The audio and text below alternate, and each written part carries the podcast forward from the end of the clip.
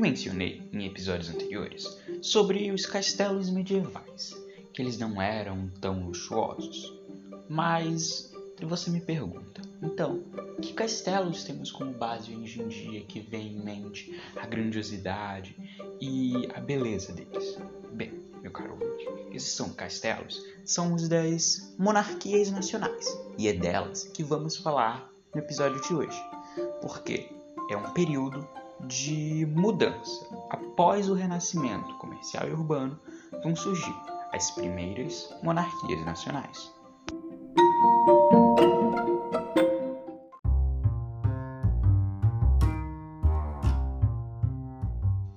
Bom dia, eu sou o Vitor e vamos falar de história.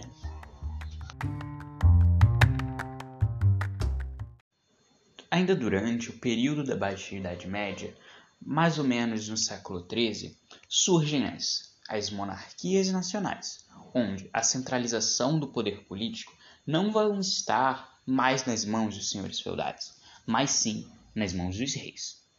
Durante a Idade Média, os reis continuavam existindo, contudo, o poder político estava muito fragmentado entre os senhores feudais. Dentre os fatores que levaram ao surgimento dessas monarquias e à ascensão dos reis ao poder novamente, estão alguns principais, dos quais vale destacar a crise do feudalismo, que levou à diminuição do poder da nobreza feudal, e revoltas serviços, porque o feudo, como você viu no episódio anterior de Nascimento Comercial e Urbano, não estava sustentando a população. Ocorreram revoltas e ocorreu o quê? O êxodo rural, indo para a cidade. Outro fator foi o surgimento do capitalismo, não aquele de bancos e de bolsas de valores, mas um capitalismo primitivo, com a ascensão da burguesia na região dos burgos e o fator do renascimento comercial urbano.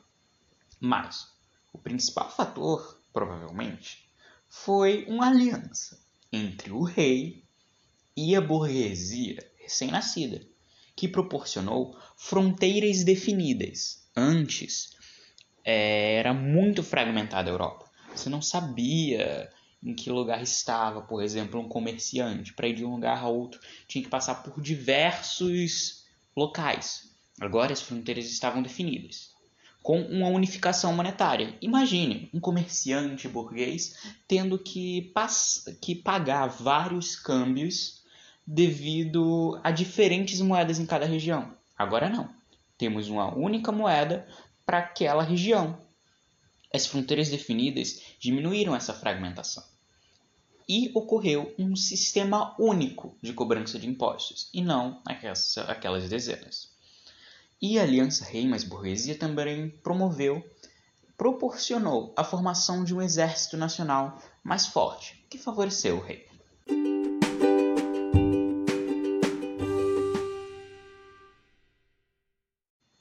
Os primeiros reinos e monarquias nacionais formadas foram a monarquia francesa, a monarquia inglesa, o reino de Portugal e o reino da Espanha.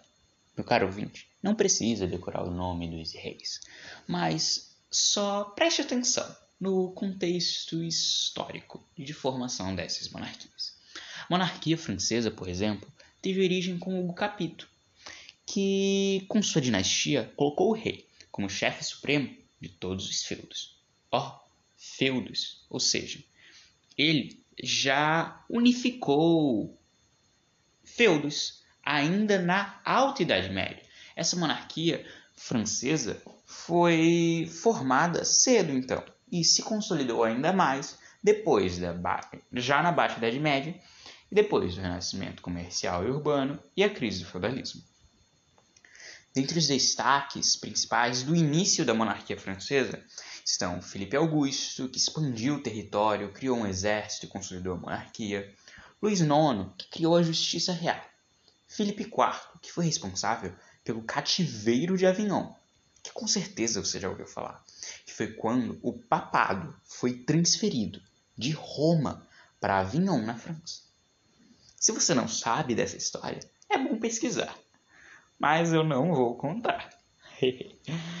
Há também a monarquia inglesa, que tem origens com Guilherme o Conquistador, que conquista o trono inglês. Dentre os principais destaques de início da monarquia inglesa estão Henrique II, que é o responsável por consolidá-la, João Sem Terra, porque ele vai assinar uma carta, a Magna Carta, que, por imposição da nobreza, limitou seus poderes de rei.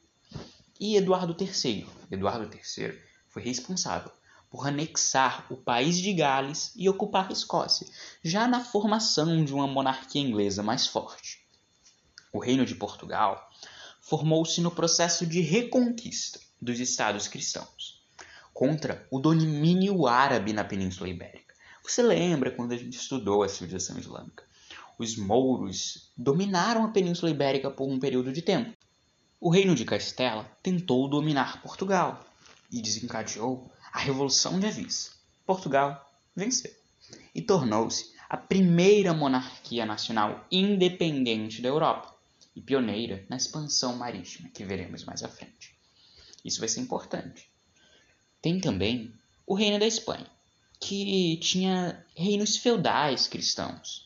Depois da conquista do, da Guerra da Reconquista, junto com Portugal e vencer, formou-se reinos feudais cristãos. Dentre os destaques estavam o Reino de Castela e o de Aragão.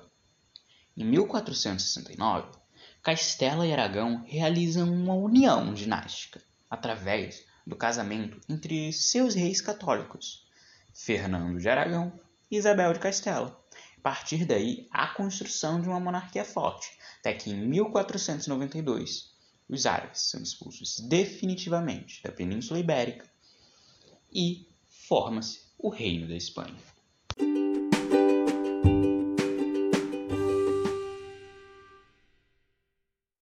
Como eu falei, não se atente tanto a nomes nem essa parte da monarquia foi mais um breve contexto para você. Fique ligado nos fatores: a crise do feudalismo, o surgimento do capitalismo primitivo, a ascensão da burguesia e a aliança do rei com essa nova classe, a burguesa.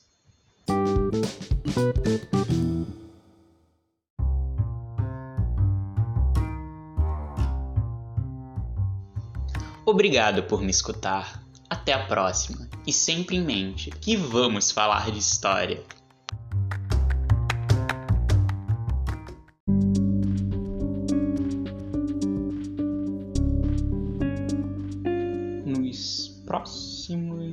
episódios. A Idade Média está acabando, mas acontecimentos terríveis acontecem.